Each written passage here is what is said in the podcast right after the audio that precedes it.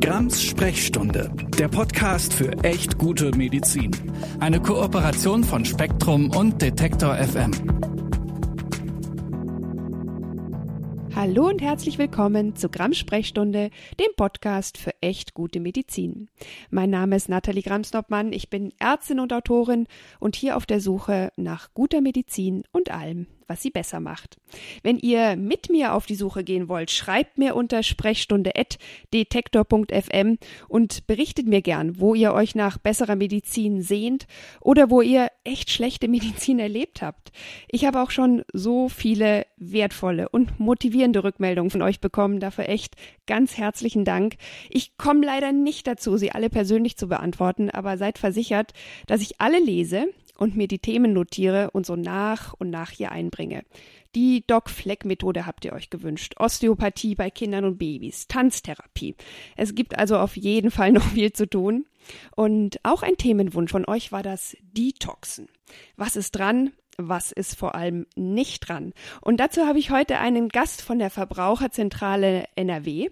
Hallo Angela Klausen. Sie beschäftigen sich mit dem Thema Detox schon lange und ich freue mich, dass wir heute hier darüber sprechen können. Wollen Sie sich meinen HörerInnen einmal ganz kurz selbst vorstellen? Ja, gerne. Also, ich bin Ernährungswissenschaftlerin, arbeite schon seit über 20 Jahren für die Verbraucherzentrale und bin aktuell beschäftigt als wissenschaftliche Referentin für den Bereich Lebensmittel im Gesundheitsmarkt. Also alles das, was Lebensmittel ist und angeblich im ja, gesund machen soll. Ja, äh, und, und an der Grenze zum Heilmittel. Ob dem so ist oder nicht, weiß man nicht immer. Genau, das ist so das, der Punkt dabei. Wir haben da so viele Abgrenzungsprobleme, sei es die Nahrungsergänzungsmittel, seien es irgendwelche gesundheitsbezogenen Aussagen für Lebensmittel.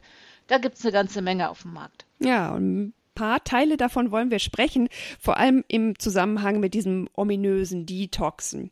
Und es ist ja so, am Anfang des Jahres sind viele Menschen bestimmt noch ganz überzeugt von ihren guten Vorsätzen und andererseits haben sie vielleicht über die Feiertage ein bisschen gesündigt und geschlemmt und wollen sich jetzt wieder gesünder verhalten. Davor aber am besten erstmal detoxen, entgiften oder entschlacken. Und wie auch immer man dazu sagt, seit Jahren eigentlich kursiert der Mythos, dass das ginge unseren Körper irgendwie zu reinigen. Detox ist äh, die Abkürzung für Detoxifikation, Detoxification und bedeutet Entgiftung.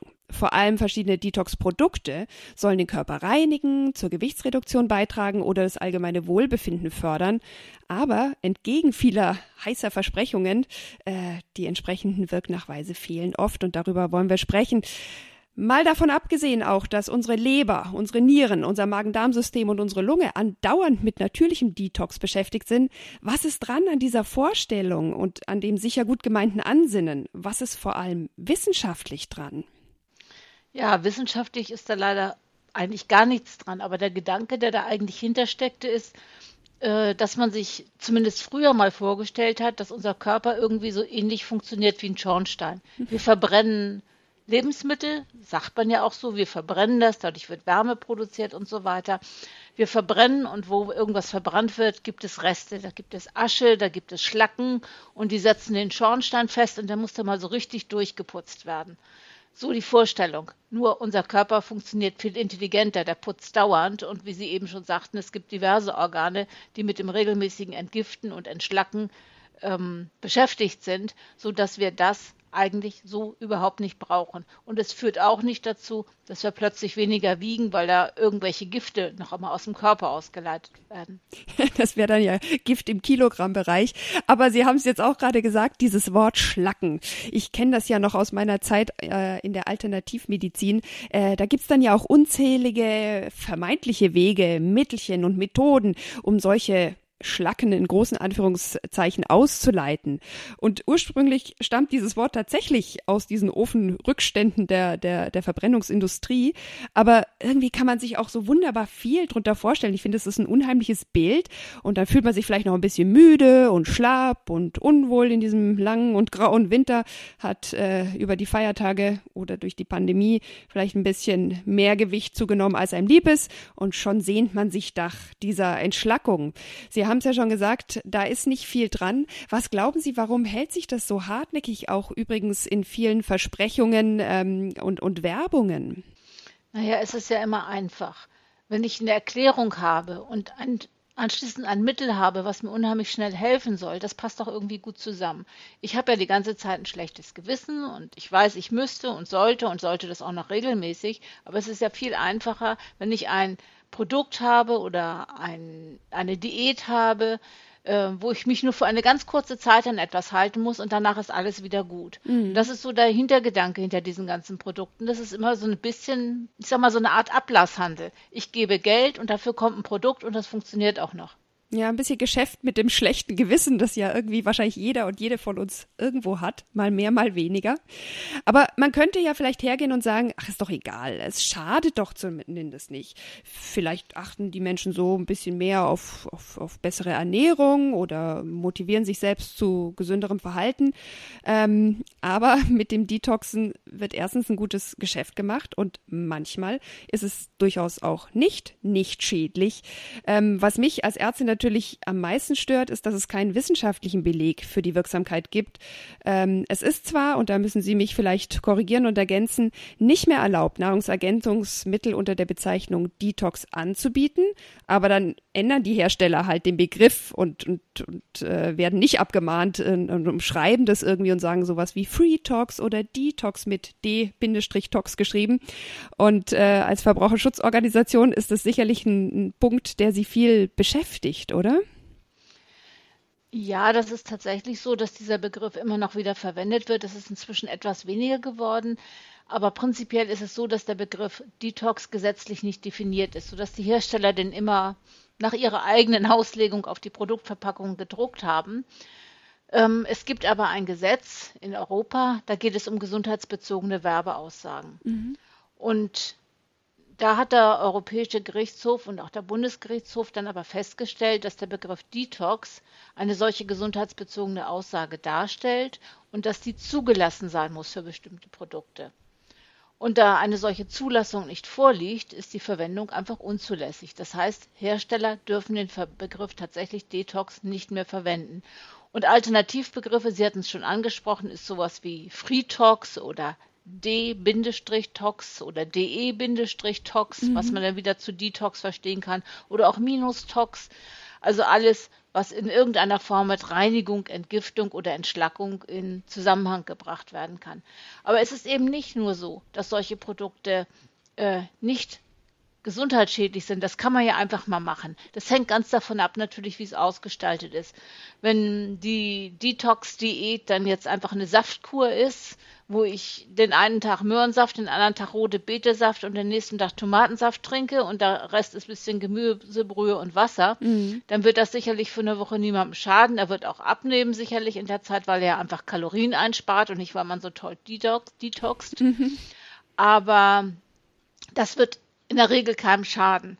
Aber wenn wir natürlich andererseits Produkte haben, und die gibt es genauso, die den Körper zum Beispiel massiv entwässern, mhm. dann führt das natürlich dazu, dass bestimmte Mineralstoffe ausgeschieden werden und wir damit zu einer Störung des Elektrolythaushalts kommen.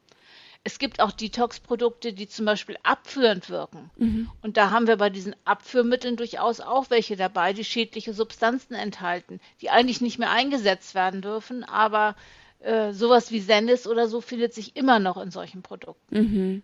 Mhm. Ja, und äh, oft ist es ja dann auch noch verbunden mit einer äh, Nahrungsergänzungsmittel, wie auch immer, äh, Verstärkung, wo man auch nicht sagen kann, dass das alles immer ganz harmlos ist und äh, überhaupt kein, ganz sicher keinen Schaden machen kann. Ich denke da auch an diese Hochdosis Vitamin D-Therapie, zu der ich einen eigenen Podcast in nächster Zeit machen werde. Das wird hier, glaube ich, völlig den, den Rahmen sprengen. Aber was ich Sie ja. als, was ich Sie als Verbraucherschützerin noch fragen wollte, gehen Sie denn in Ihrer täglichen Arbeit dann auch solchen falschen Detox oder auch gar Heilsversprechen äh, nach? Ich sehe das immer wieder in der Werbung, gerade jetzt so zum Jahresanfang in unzähligen Frauenzeitschriftsartikeln. Das ist dann zwar manchmal so ein bisschen getarnt als ein seriöser äh, Artikel. Oft ist es aber nur ein bisschen verkappte Werbung. Ähm, und wenn ja, was sind da so die größten Klöpper oder vielleicht, äh, sage ich es besser, Gefahren für VerbraucherInnen? Also tatsächlich ist es so, dass sogenannte Abmahnungen und das Dringen auf Unterlassungserklärungen selbstverständlich ein Teil unserer Arbeit sind. Aber auf der anderen Seite, wir haben eine solche Vielzahl von Produkten am Markt und wir haben vor allen Dingen im Internet eine solche Vielzahl von Angeboten, dass man da auch gar nicht hinterherkommt. Das heißt, wir fahren im Prinzip zweigleisig heutzutage. Zum einen machen wir natürlich solche Abmahnungen, machen da aber vor allen Dingen besonders plakative Abmahnungen, damit es auch tatsächlich pressewirksam wird. Mhm. Also wenn große Hersteller so etwas machen, dann machen wir das eher, als dass wir uns jeden kleinen Krauter raussuchen dafür. Mhm. Der andere wichtigere Teil heutzutage ist inzwischen tatsächlich die Verbraucherinnenaufklärung. Einfach die Menschen zu befähigen, selber fundierte Entscheidungen zu treffen. Und dafür bieten wir eben eine ganze Menge Informationstexte, zum Beispiel auch im Internet an zu solchen Produkten, äh, sodass man da entsprechend recherchieren kann und dann seine eigene Meinung und seine eigene Kaufentscheidung treffen kann. Ja, ja, letztlich seine eigene Gesundheitsentscheidung. Und ich habe natürlich einige der Texte oder auch dieser Entscheidungshilfen in die Shownotes gepackt, weil ich auch ganz wichtig finde, dem im Internet zu begegnen. Ich äh, denke auch, dass das nicht unbedingt nur auf Webseiten zu finden ist. Nein, ich bin sogar ganz sicher, weil ich selbst gesehen habe, dass es auch ein Riesenthema so unter InfluencerInnen auf TikTok, auf Insta ist, äh, wo es immer irgendwie ein angebliches Detox-Ding gibt mit eigenen Erfahrungsberichten oder auch direkt Angeboten. Ähm, und im Zweifel kann man sagen, okay, die wissen vielleicht nicht, was sie da tun, aber die interessantere Frage für mich wäre, was können wir dagegen tun? Weil das ist teilweise wirklich Hanebüchen bis gefährlich. Ja, das ist ein ganz großes Problem, was wir auch sehen, dieses ganze Influencer-Marketing, was da derzeit läuft. Ja, ich glaube auch, viele dieser InfluencerInnen sind möglicherweise tatsächlich überzeugt von dem, was sie machen. Äh, und je nachdem, ob, sie, ob da tatsächlich auch Produkte oder Firmen hinterstehen. Wenn es nämlich nicht der Fall ist, dann ist es ja erstmal nur freie Meinungsäußerung. Mhm. Dann sagen sie einfach, ach, ich detox so ein bisschen und ich mache das heute mal so und so und ich habe auch schon das und das ausprobiert. Alles ganz toll. Aber natürlich in dem Moment, wo da Produkte oder Firmen hinterstehen, dann darf das nicht mehr so unproblematisch laufen. Das ganz große Problem ist, dass sowohl das Internet, was Shops angeht und natürlich vor allem die ganzen sozialen Medien im Prinzip überhaupt nicht gut kontrolliert werden können. Ja. Um, wenn ich mir die ganzen Internetshops angucke, zum Beispiel, die in irgendeiner Form Nahrungsergänzungsmittel anbieten, dann geht es zumindest für die, für die Firmen, die auch noch einen Sitz in Deutschland haben. Da haben wir eine Überwachungsstelle für. Die ähm, arbeitet aber sehr speziell nur bestimmte Themen ab. Mhm. Ich weiß nicht, da sitzen im Moment fünf oder sechs Leute und das Internet ist groß. Ja, was ist das für eine Stelle? Das ist die Stelle, die heißt G zielt, also mhm. im Prinzip gezielt und sitzt beim Bundesamt für Verbraucherschutz und Lebensmittelsicherheit. Okay. Kann man also auch problemlos googeln, da steht auch, was die an Aufgaben haben, das ist eine ganze Menge. Mhm. Aber die können natürlich nicht das ganze Internet überblicken und deswegen äh, suchen sie sich gezielt Fragestellungen raus und machen dann halt auch was. Ja. Aber wenn die Anbieter und sehr, sehr viele der Anbieter bei Nahrungsergänzungsmitteln sitzen nicht in Europa, also in Deutschland, da können sie selber was machen. In Europa haben wir die EU-Staaten, da geht das auch noch um gegenseitige Amtshilfe und so, da klappt auch noch einiges. Mhm. Aber wie viele sitzen außerhalb von Europa? Oder außerhalb der EU, muss man eigentlich sagen. Ja. Das ist also sehr, sehr schwierig, tatsächlich daran zu kommen. Und da haben wir eben, ich habe gerade gestern wieder gehabt, super tolle Aussagen, super Wirkaussagen. Ja, der äh, angebliche Anbieter sitzt irgendwo in den Arabischen Emiraten mhm. oder in der Schweiz oder in Asien. Also wir haben da so viele Anbieter oder auf irgendwelchen Inseln. Äh, England ist auch manchmal noch so ein Punkt, weil da gilt ja nun auch, ist nicht mehr EU, ja. selbes Recht wie USA. Also da können die Überwachungsbehörden im Prinzip nicht rangehen. Mhm. Jetzt gibt es so, dass die Social Media auch natürlich noch von den Landesmedienanstalten mit im Blick behalten werden sollen, aber auch die sind natürlich massiv überfordert damit und gucken sich auch nicht jeden einzelnen Influencer oder jeden einzelnen Instagram-Post an, logischerweise. Also wir versuchen, wenn wir da was sehen, das an die, an die entsprechenden Behörden weiterzuleiten. Ähm, ist es aber tatsächlich nicht einfach und hier brauchen wir dringend eine vernünftige Regulierung. Also es gibt inzwischen oder es wird jetzt eine neue Regulierung geben, zum Beispiel was so Bewertungen und Rezensionen beispielsweise bei Produkten im Internet angeht. Mhm. Da kennen wir das ja bisher, ne? Irgendwelche Seiten und dann sind da super Rezensionen, wo dann auch noch drin steht, ähm, das hat meinen Krebs getötet ja. oder ich habe seitdem überhaupt nie mehr kaputte Knochen gehabt. Ich kann oder was wieder laufen. Immer. Ja, genau. Da gibt es ganz viele tolle solche Aussagen dabei. Das sind alles die Aussagen, die die Hersteller über ihre Produkte nicht tätigen dürfen, weil es sind ja gesundheits- oder krankheitsbezogene Aussagen. Mhm. Aber stattdessen steht sowas dann plötzlich in den Nutzerbewertungen drin. So, und prinzipiell ist es so, dass Nutzerbewertungen natürlich nicht gefälscht werden dürfen oder sonst was. Mhm. Nichtsdestotrotz äh, hat die EU-Kommission gerade einen Untersuchungsbericht jetzt vor, vor fünf Tagen veröffentlicht, wonach zwei Drittel aller dieser Rezensionen gefälscht sind. Mhm. Und das ist natürlich eine Katastrophe. Und wir werden jetzt glücklicherweise im Mai eine Änderung des Gesetzes gegen den unlauteren Wettbewerb haben, wo das nochmal ganz explizit ähm, dargestellt wird, mhm. dass das natürlich selbstverständlich verboten ist und wo es jetzt erschwerend hinzukommt für die Anbieter, dass sie jetzt nachweisen müssen den, äh, den äh, Lesern, wie diese, wie die Verifizierung dieser Rezensionen zustande kommt. Also sie müssen nachweisen und müssen das darlegen auf ihrer Internetseite, mhm. äh, dass das echte Rezensionen sind, wie die zustande gekommen sind und dass es auch sich wirklich um Käufer dieser Produkte handelt. Oh, wow. Also es wird jetzt schon ja. mal interessant und spannend. Mal gucken, was draus wird und wie, wie gut das umgesetzt werden kann und vor allen Dingen natürlich nachverfolgt werden kann. Ja, weil es klingt immer auf dem Papier super und man hat schon so die Hoffnung, oh, jetzt ändert sich wirklich was. Ich würde mir das ja auch schon lange bei Buchrezensionen in Anführungsstrichen wünschen. Ähm, aber äh, hier geht's natürlich nochmal um was ganz anderes, ein anderes Kaliber. Und wenn das wirklich so käme, wie es jetzt da steht, wäre es natürlich eine enorme Verbesserung im Verbraucherinnenschutz. Und man muss vielleicht ja auch noch dazu sagen, weil es klingt immer so böse, wir verfolgen das nach, wir übergeben das an die entsprechende Ämter, wir schreiben auch mal eine Abmahnung. Das klingt immer so, als hätte man irgendwie persönlich was dagegen und wäre einfach ein böser Mensch. Aber im Grunde genommen geht es ja einfach darum, VerbraucherInnen vor falschen Heilsversprechen, vor falschen Gesundheitsversprechen zu schützen und einen gesundheitlichen Schaden abzuwenden, vielleicht auch manchmal nur einen finanziellen Schaden, aber zumindest äh, auch darum, eine faire Aufklärung, eine transparente Information Information anzubieten. Oder hören Sie den Vorwurf nicht öfter, dass Sie so. Doch, natürlich hören wir das. Wir hören den Vorwurf, wir würden da äh, Pharmalobby zuspielen oder uns von denen finanzieren lassen und sowas alles. Aber mein Punkt ist eigentlich ein ganz einfacher. Wir sind eine Gesellschaft, wir haben uns Regeln gegeben. Diese Regeln heißen Gesetze. Und Gesetze sind dafür da, eingehalten zu werden. Und wer Gesetze nicht einhält, nicht bereit ist, die einzuhalten, der muss eine Strafe bekommen. Das ist so. Ja, ja, banal und trotzdem sehr, sehr wichtig und entscheidend, dass es auch sozusagen das ist ja bei den Heilsversprechen in der Medizin auch oft so, dass es wirklich gesetzeswidrige Heilsversprechen sind, die damit auch nicht mehr einfach nur der freien Meinungsäußerung oder der Meinungsfreiheit unterliegen. Man muss schon irgendwie auch bei der Meinung, äh, äh zumindest bei auch wissenschaftlich überprüfbaren Sachen, äh, bei den Fakten bleiben. Mhm.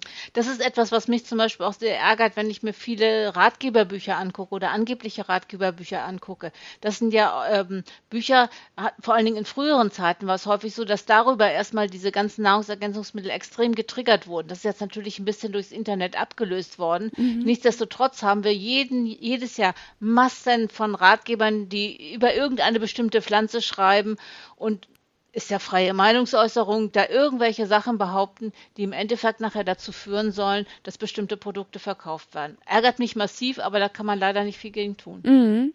Und ähm, ich hatte es vorher schon mal kurz angesprochen, ähm, vielleicht gibt es ja irgendwie so ein, zwei plakative Beispiele, wo Sie sagen, ja, und das ist uns begegnet und da mussten wir wirklich was machen, weil, was weiß ich, da eine Gefahr mit verbunden war oder so. Ja, natürlich. Wir haben immer dann Gefahren, wenn da tatsächlich Falschbehauptungen sind, die tatsächlich die Gesundheit angreifen. Sei es, dass dann plötzlich gesagt wird, man soll irgendein eine, eine, Pflanze beispielsweise, irgendeine entwässernde Pflanze und da muss man, soll man so viel von nehmen, dass das nun tatsächlich für den Körper nicht mehr äh, gut ist oder geradezu schädlich ist zum Beispiel. Oder ähm, dass wir eben Giftstoffe drin haben, die nicht mehr erlaubt sind. Mhm. Also Sennis hatte ich vorhin schon mal erwähnt, das ist zum Beispiel, gibt es auch Rhabarberwurzel und einige andere mehr, auch bestimmte Aloe-Zubereitungen zum Beispiel. Bei Aloe ist uns zum Beispiel aufgefallen, tatsächlich mal, das wurde auch entsprechend angepriesen und da wurde dann gesagt, das war gar kein Produkt, sondern es wurde nur einfach gesagt, nehmen Sie das gesamte Aloe-Blatt, also mhm. also inklusive Rinde und allem und pürieren das einfach für einen grünen Smoothie. Ja, und dann war das das war bestimmt effektiv, aber da sind auch leider krebserregende Anthrachinone dann drin mhm. und das ist dann nicht mehr so gut. Und da muss man einfach gegen angehen. Ja, ja, ich verstehe. Jetzt ist es ja hier ein Podcast, äh, in dem es um gute Medizin geht. Ähm, Frage nach dem, was wir jetzt besprochen haben, ist für mich so ein bisschen, ist Detox eine Gefahr für gute Medizin, weil es etwas verspricht, was es nicht halten kann, weil es letztlich davon ablenkt, dass es besser ist, sich direkt gut zu ernähren, sich möglichst viel zu bewegen, sich gut um sich zu kümmern und zwar am besten dauerhaft und nicht sporadisch. Und ein Problem, das für mich noch dazu kommt, ist, dass ich das gerade auch im Freundinnenkreis erlebe. Man isst zu viel, man isst vielleicht auch zu viel Fastfood, man trinkt zu viel Alkohol, man raucht und dann erhofft man sich von sporadischen oder saisonalen Detox äh, mit dem Produkt XY, dass äh, das irgendwie wieder gut gemacht werden kann oder man beruhigt zumindest sein Gewissen damit. Ist das manchmal so ein bisschen schwierig, das den Menschen zu vermitteln, weil es halt auch einfach nervig und anstrengend ist? Ja, das hängt natürlich. Ich meine, nicht umsonst würden wir oder fassen wir alle quasi am Jahresanfang immer irgendwelche tollen neuen Vorsätze, was wir unbedingt schaffen wollen, machen wollen in dieser Zeit oder in den nächsten Wochen umsetzen wollen. Oder hat man auch diese Fastenwochen beispielsweise, dass man dann zwischen Karneval und Ostern dann komplett auf Alkohol verzichtet oder ähnliches. Ist ja im Prinzip nicht schlecht, das zu machen. Aber eigentlich sollte man das tatsächlich viel intensiver machen. Mhm. Und bevor ich irgendwelchen Dreck quasi aus meinem Körper wieder rausholen will, ist es doch eigentlich viel besser, ihn gar nicht erst reinkommen zu lassen. Ja. Ja, und da gäbe es so viele Anhaltspunkte. Das ist natürlich klar, der Klassiker ist kann nicht rauchen und kein Alkohol. Aber es gibt auch andere Punkte. Einfach ein bisschen weniger Fleisch essen, mehr Gemüse und Obst wären schon hilfreich. Wenn man Bioprodukte nimmt, bekommt man gar nicht erst Pestizide rein, die man dann wieder entgiften muss. Mhm. Wenn man das Obst und Gemüse gründlich wäscht, dann hat man da auch weniger irgendwelchen Dreck drin zum Beispiel. Bei Blattgemüse einfacher Hinweis, die äußeren Blätter, den Strunk entfernen und schon ist man, hat man viel weniger Schwermetalle dabei. Mhm. Ne? Ich muss nicht so viel Innereien essen, abgesehen so, sowieso vom Fleisch oder auch nur gelegentlich Waldpilze essen, weil die sind natürlich auch radioaktiv belastet oder können Schwermetalle enthalten. Oder Reis zum Beispiel richtig kochen, mit viel Wasser kochen. Eigentlich sagt man ja nicht so viel Wasser, da geht ja Vitamine verloren. Nur wenn ich Reis mit viel Wasser koche, dann führt das dazu, dass die Arsenbelastung des Reises deutlich reduziert wird. Und Arsen ist ein Problem bei Reis, der nicht aus Europa kommt. Mhm. Oder wenn ich mal einen Toast mache oder Kekse backe oder Pizza backe, ich muss das Ganze ja nicht dunkel werden lassen. Ne? Es kann ja vielleicht nur zart golden werden statt dunkelbraun. Dann schütze ich mich für Acrylamid. Das sind alles so Punkte, wo ich eine Menge machen kann. Und etwas, was vielleicht noch viel mehr unterschätzt wird. Alle reden von irgendwelchen Giften, die sie aufnehmen. Ähm, die Menschen müssten auch mal darauf achten, dass sie im Haushalt ihre Lebensmittel hygienisch zubereiten. Und selbst die Köche im Fernsehen machen es nicht, längst nicht immer richtig. Wie oft man sich das anguckt, dass dasselbe Messer für Fleisch und für Gemüse verwendet wird oder das eine und das andere auf dem Brot, äh, auf demselben Brett geschnitten wird beispielsweise. Das sind auch ganz wichtige Sachen. Diese gesamte Lebensmittelhygiene im mhm. Haushalt wird völlig vernachlässigt. Ja, ist auch ein interessanter Punkt. Müssen wir gleich nochmal einen neuen Podcast planen. Da bin ich nämlich auch noch gar nicht so gut informiert, was man da alles beachten bzw. auch vermeiden kann.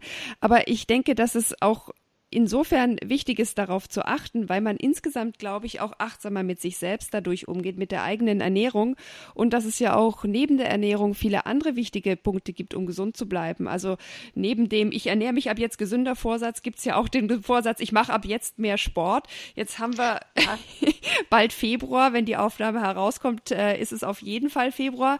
Dann ist es äh, eben auch so, dass dieser zweite Vorsatz oft schon ein bisschen schleifen gelassen wurde, ist aber eben auch auch eine tolle Möglichkeit, um den Körper gesund zu erhalten und auch um die Entgiftungsfunktion des Körpers zu aktivieren. Der Darm arbeitet einfach besser, wenn man sich mehr bewegt. Und äh, ich weiß es nicht, ob das für die Leberentgiftung auch so ist. Die Lunge wird mehr genutzt, wenn man stärker atmet durch den Sport.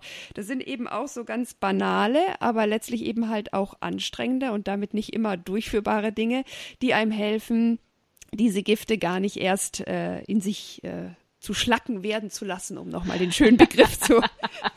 ja, aber ich habe sogar noch einen Tipp, der ist überhaupt nicht anstrengend. Ja.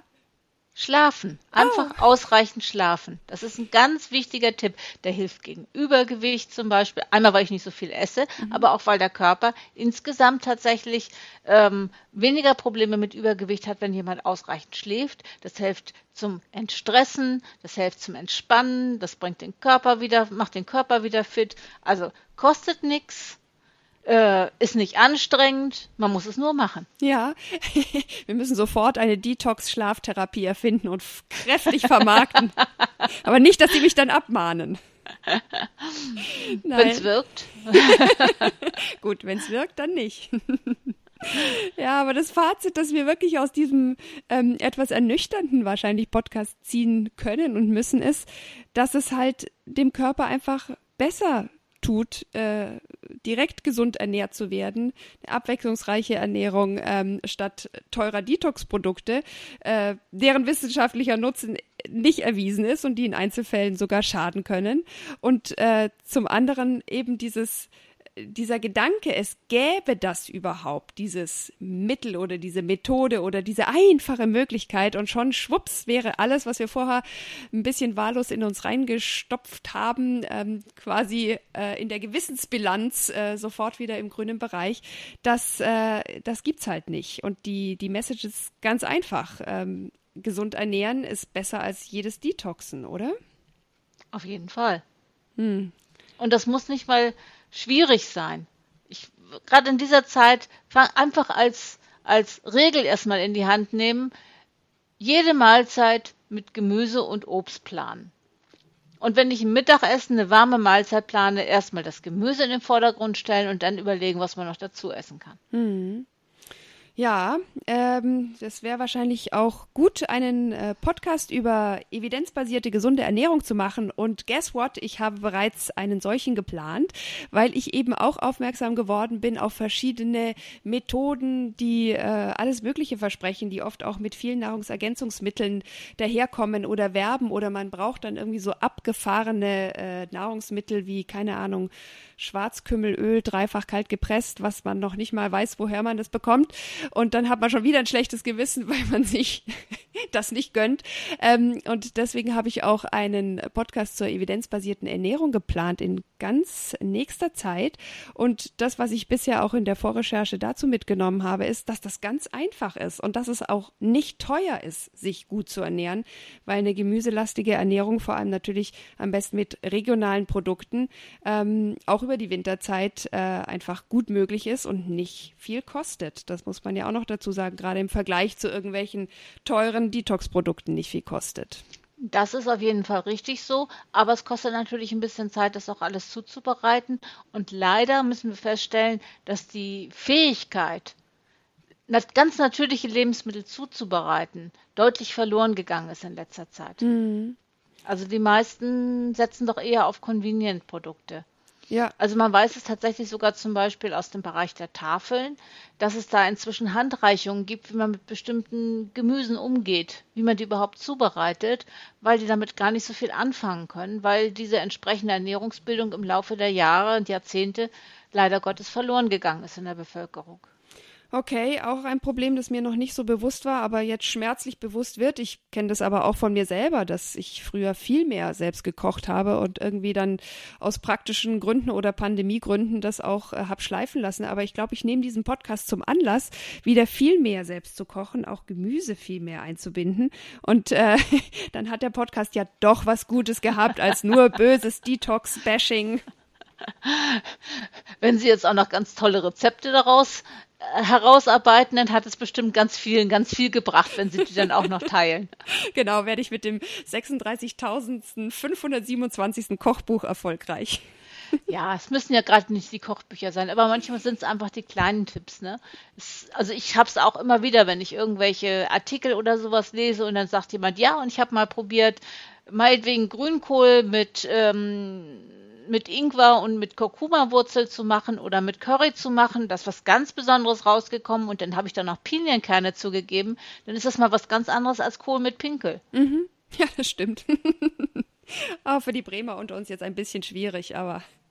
Ja, gut, das muss ja auch nicht immer sein, aber man, man kann ja auch den mal so essen. Ja, Vielleicht ist dieser Podcast tatsächlich ein Aufruf zu mehr Kreativität beim Kochen und auch mehr Selbstfürsorge, weil letztlich, wenn man sich ähm, gut ernährt, wir haben ja immer noch diesen Begriff des Lebensmittels, dann ähm, ist das halt auch wirklich ein Vorteil fürs Leben und auch für das Gewissen.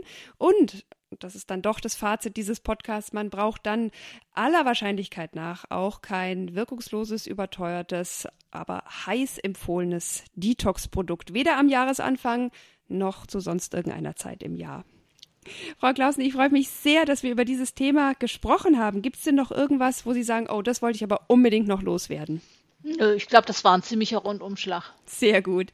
Dann bedanke ich mich ganz arg, dass Sie dabei gewesen sind. Ich habe natürlich auch die Verbraucherzentrale NRW verlinkt, weil Sie auch wirklich gute Artikel zu diesem Thema schon publiziert haben. Und wir hören uns hier wieder in zwei Wochen bei Grams Sprechstunde, dem Podcast für echt gute Medizin. Übrigens ein Podcast, den man auch sehr gerne abonnieren kann. Bis dann. Tschüss. Tschüss auch von mir. Grams Sprechstunde, der Podcast für echt gute Medizin. Eine Kooperation von Spektrum und Detektor FM.